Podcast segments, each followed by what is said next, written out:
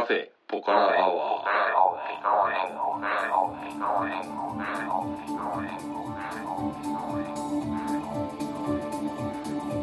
カフェポカラアワーこの番組は群馬県内某所にあるカフェポカラを舞台に私店主のたけしと常連客哲司さんのお送りする番組です。哲司さん今日はよろしくお願いします。お願いします。えっと、うん前回の放送のうん。一番最後の方で、はいはい。ちょろっとうん。哲司さんはネパールに行くみたいな告白があったんですけど、はいはいはい、えーその話ってラジオでしてなかったでしたっけ？多分してないと思うんですけど。いやしてるしてる。してるんですか？うだってネパール、はい。初心者のためのネパール旅講座はい。2回ぐらい取ってるんで。はい、うん。その時に言いましたっけ？多分言ってると思います、あうん。ー、行くのは行くけど、はい。まだチケットも取ってない、状態でしたね。でもそれあれですか？本決まりになったってことですか？そうですね。本決まりになりましたおかげさまで。なるほど、うん。じゃあまあネパール旅がいよいよ現実にそうですね。なるんですね。ちょっとまあ今回ネパール話をしたいんですが、はい。まずライトなところから、はい。たけしさんのところに、はい。今年の夏もネパールから？違うか、はタイからか、はい。うん、お客さん来てたじゃないですか、はいはいはい。えー年頃の。名前出さない方がいいのかな？はい年頃の女の子が、うん女の子がね、は彼女は18歳19歳ぐらい。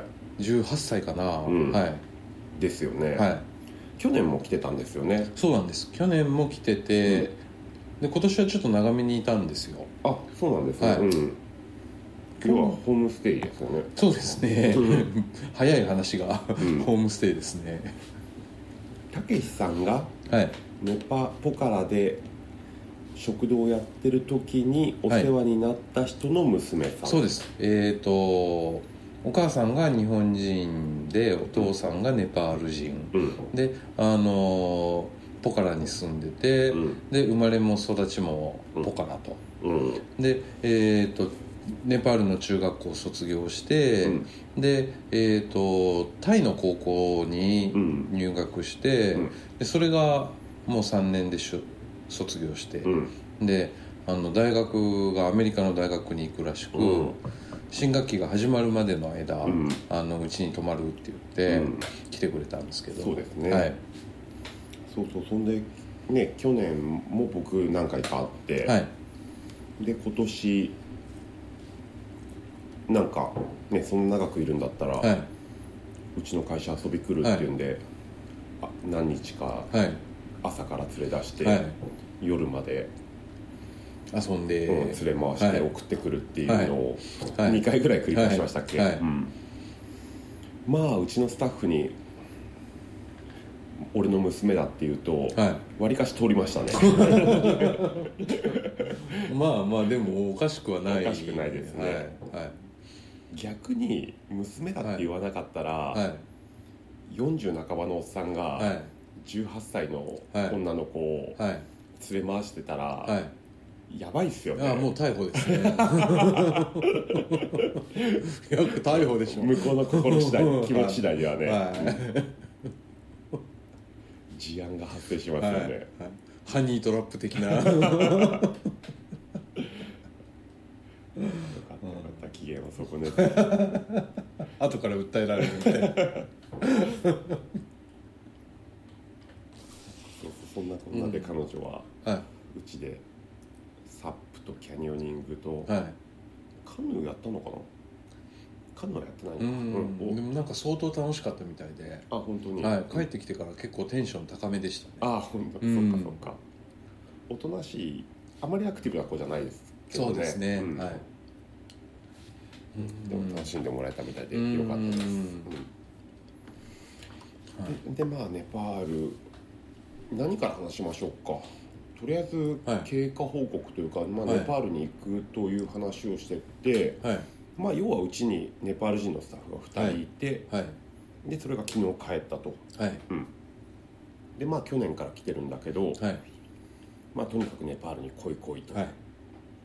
でじゃあじゃあ行くよって去年も言ったけど去年は結局行けなくて、はい。はい。で今年まあ俺一人でも行こうと思ってたら、うん。もう一人のこのラジオにも出たさゆりさんとはい。さゆりさんの彼氏がはい一緒に行くということになって、3人ではい。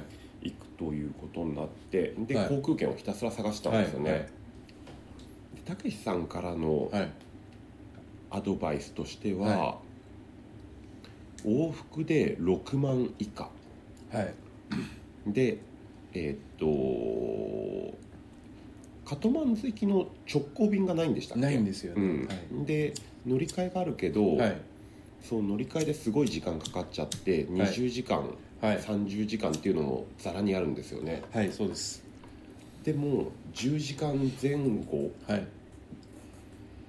で行けてはい。6万以下のチケットが、を探しましょうってはい。確かそんなミッションを言われた気がするんですよね、はい。はい。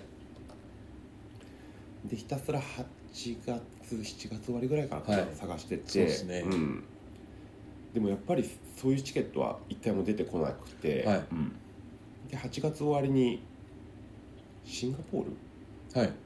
ポークだっけ、はい。セールやってるよって言われて、はい。はい。はい。その時もやっぱり出なかったんですよね、はいでもその時はやっぱセールだけあって、はい。今までのこの相場より5000円近く安安くはい安くなって、はいもうここで買っちゃおうかなと思ったんだけど、はい。なんか タイミング逃しちゃってはい。買わなかったんですね、はい。そしたらそのセールが終わったらもうボンって上がっちゃってまた戻っちゃってはああやっぱ買っときゃよかったと思ってたら、あはい中中国南方航空っていうところが、今までそれがその航空会社全然出てこなかったんだけどいきなり出てきておでそれが意外と安くて、ーはい。あれこれいいんじゃね？と思って、はい。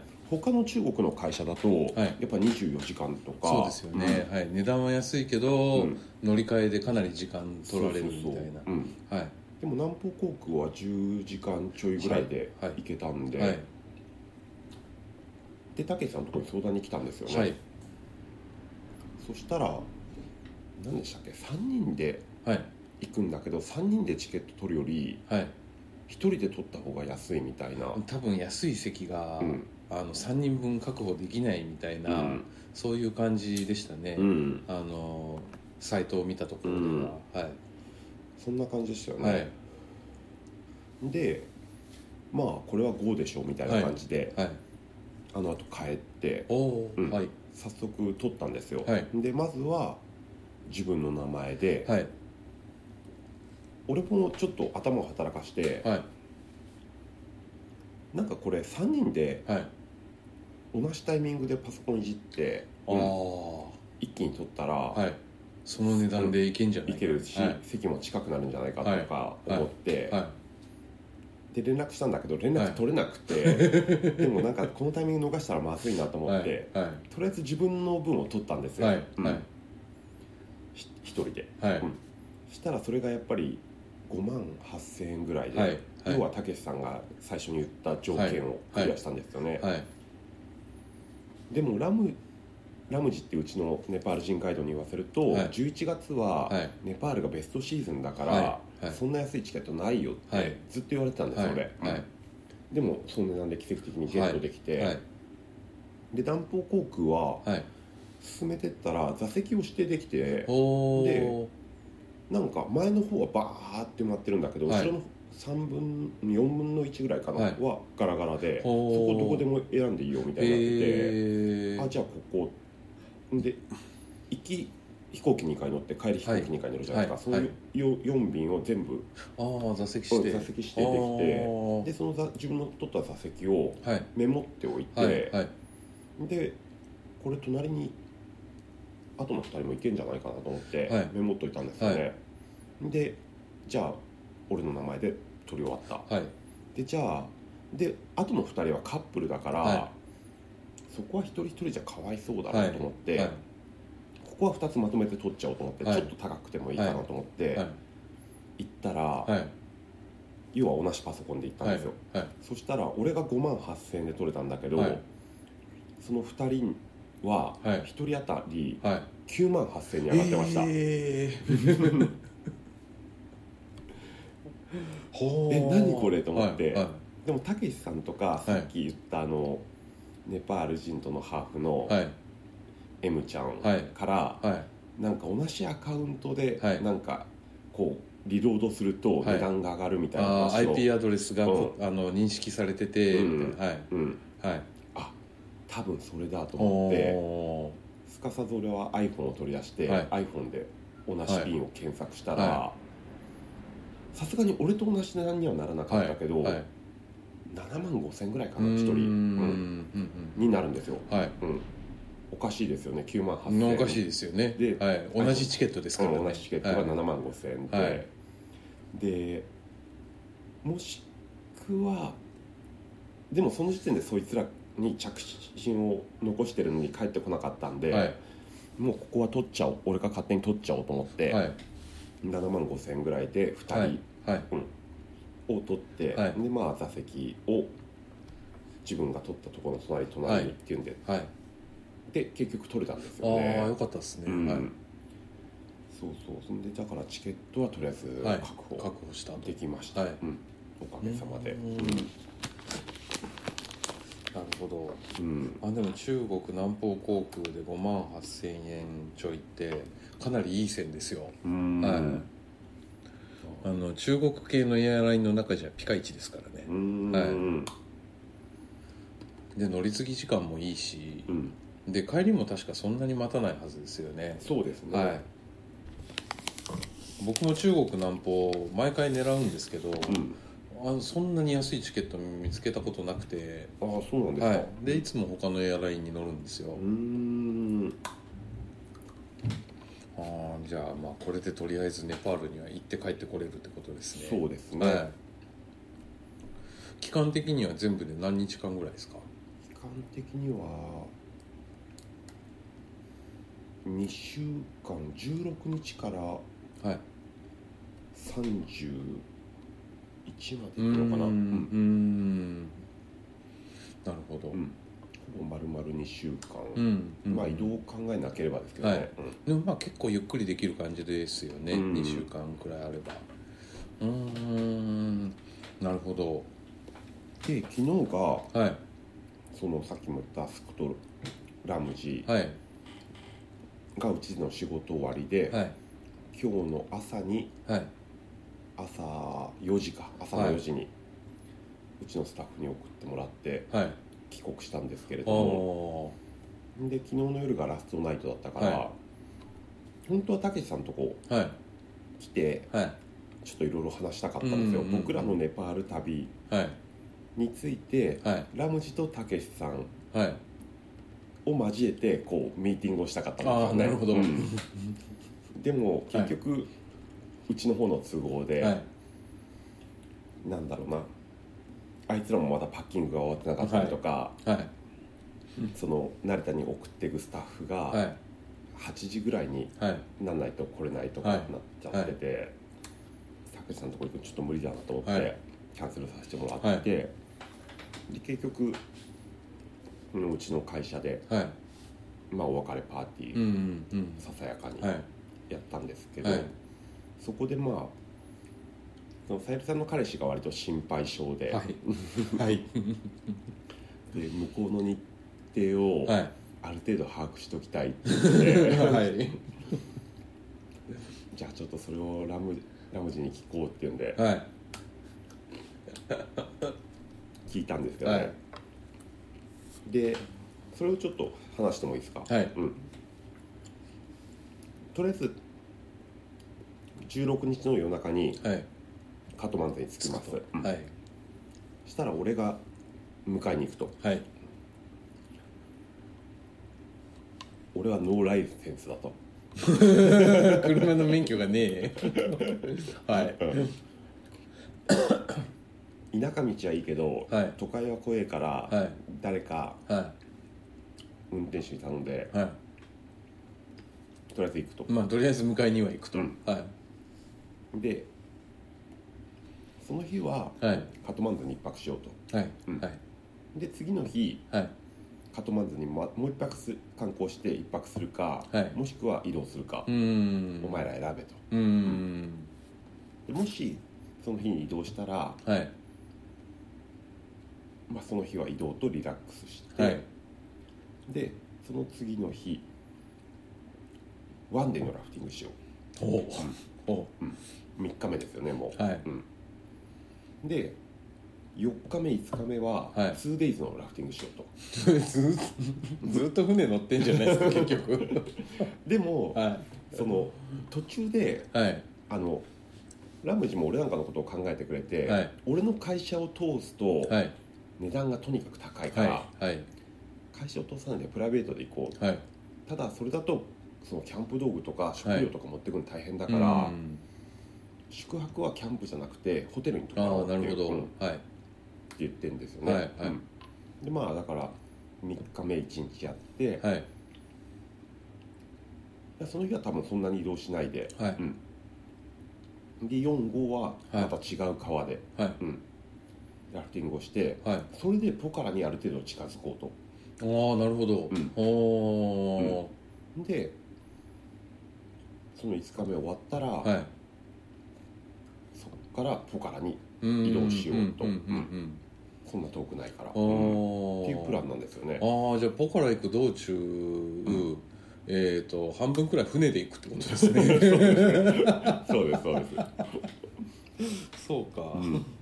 うーん。ではい。俺的にははいそこでラムジとバイバイだと思ったんですよ、ああなるほどはい、うんそしたら、はい俺ははいこの2週間も一切仕事を入れないから、フリーだと、うんはい。最後まで付き合うとほなんか言ってくれて、ー、はい。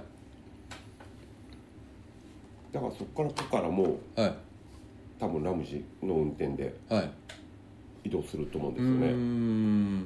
で6日目からポカラにいて、はい。で最後のはい。2日間は俺カトマンズでショッピングしたいからはいショッピングしたいと。はい。だそのショッピングの2日間までのはい。5日間ぐらいははい。ポカラでいようと、はい。うん。はい。そこで何したいかはお前らが考えろっていう感じに言われたんですよね。なるほど。うん。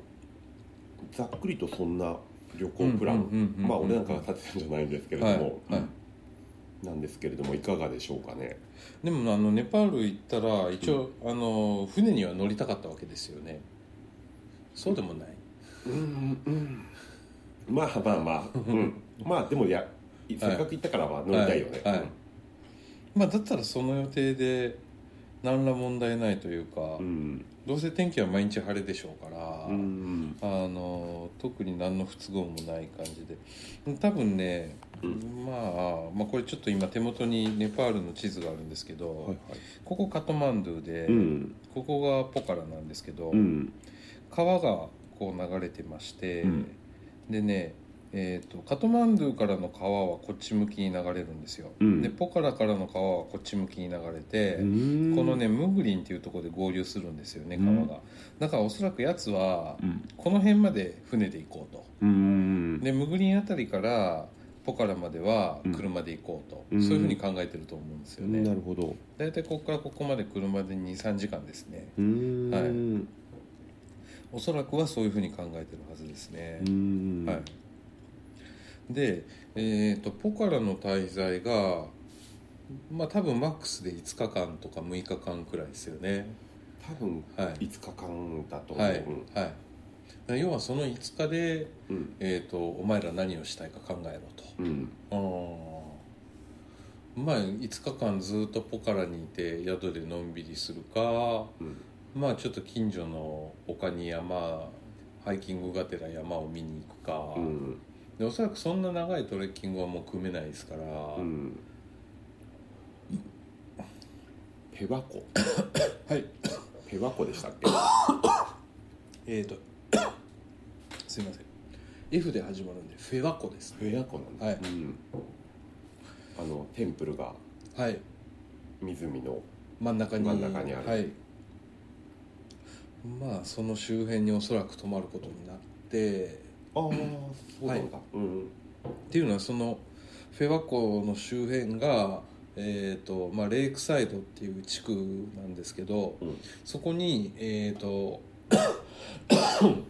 観光客用というか海外ツーリスト向けのうん。宿が集中してるんですよ、あそうなんですか。はい。たけしさんが店やってたもんそのもうそこです。あそうなんだ、うーん。えっ、ー、とポカラこの辺かな。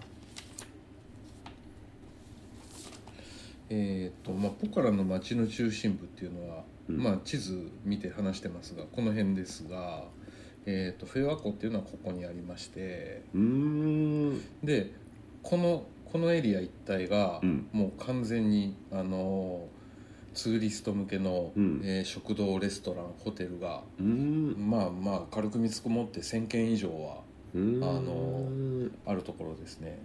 でまあおそらくはこの辺に滞在してっていう感じですあーなるねほどですね、はいえ中心はじゃあ逆に何があって中心なの？これはあの地元の人向けのバザールとかああと地元の人が住んでるエリアもこっちですね。あーなるほど、こっちはもう観光業の人がメインで住んでるみたいな感じですね。うーん。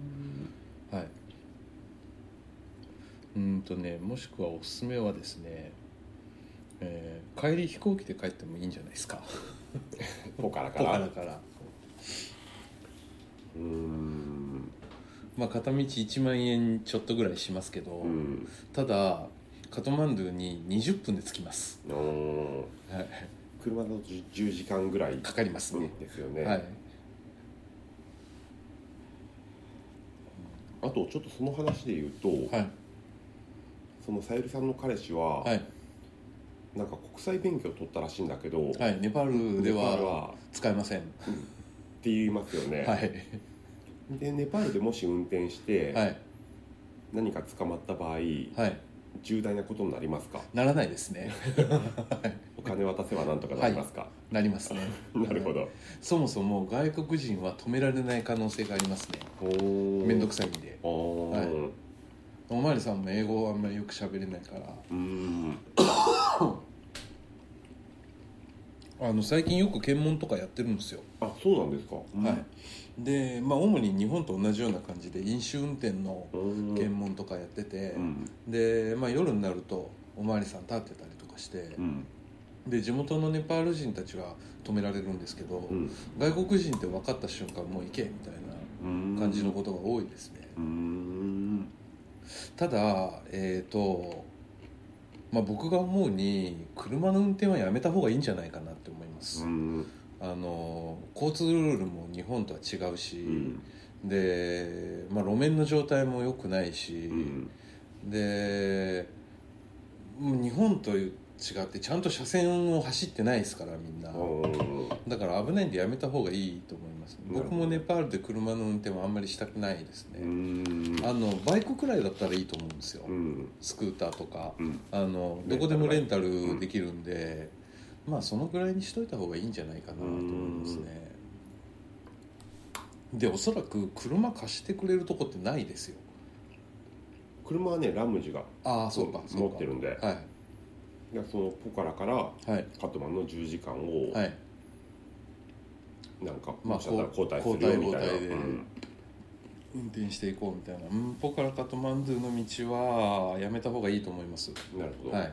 地元の人にあの運転してもらった方がいいと思いますね、じゃあそれは言っときます。僕嫌ですね。うーん。はい。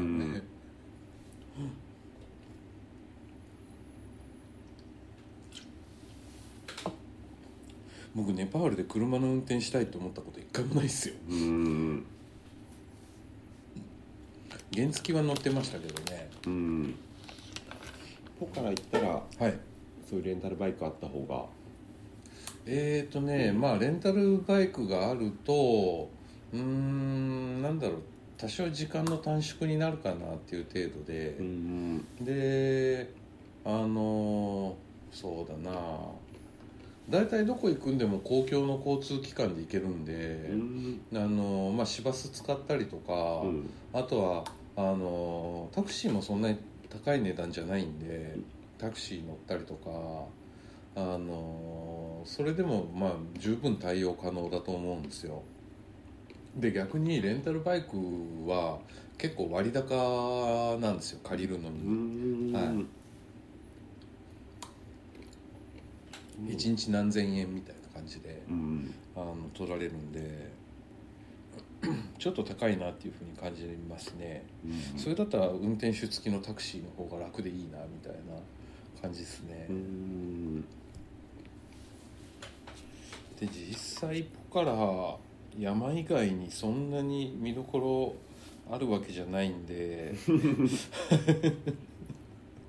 まあ5日とかだとあののんびりしたらいいんじゃないかなと思い思いますね、うん。あとはまあそのポカラの町の近郊にあのヒマラヤ山脈がよく見える、うん。まあ、丘的なうん。ちょっと23時間登ってみたいなとこが何箇所かあるんで、うん。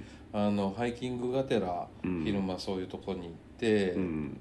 夜はレイクサイドで飲んだくれるみたいな、うん。そういうのでもいいんじゃないかなって思いますね、そうだね。はいまあ俺もガツガツした旅を求めてないんで。まあそれはもう3日船乗って結構。そうなんだよね。はい。着いてすぐラフティングかいみたいな。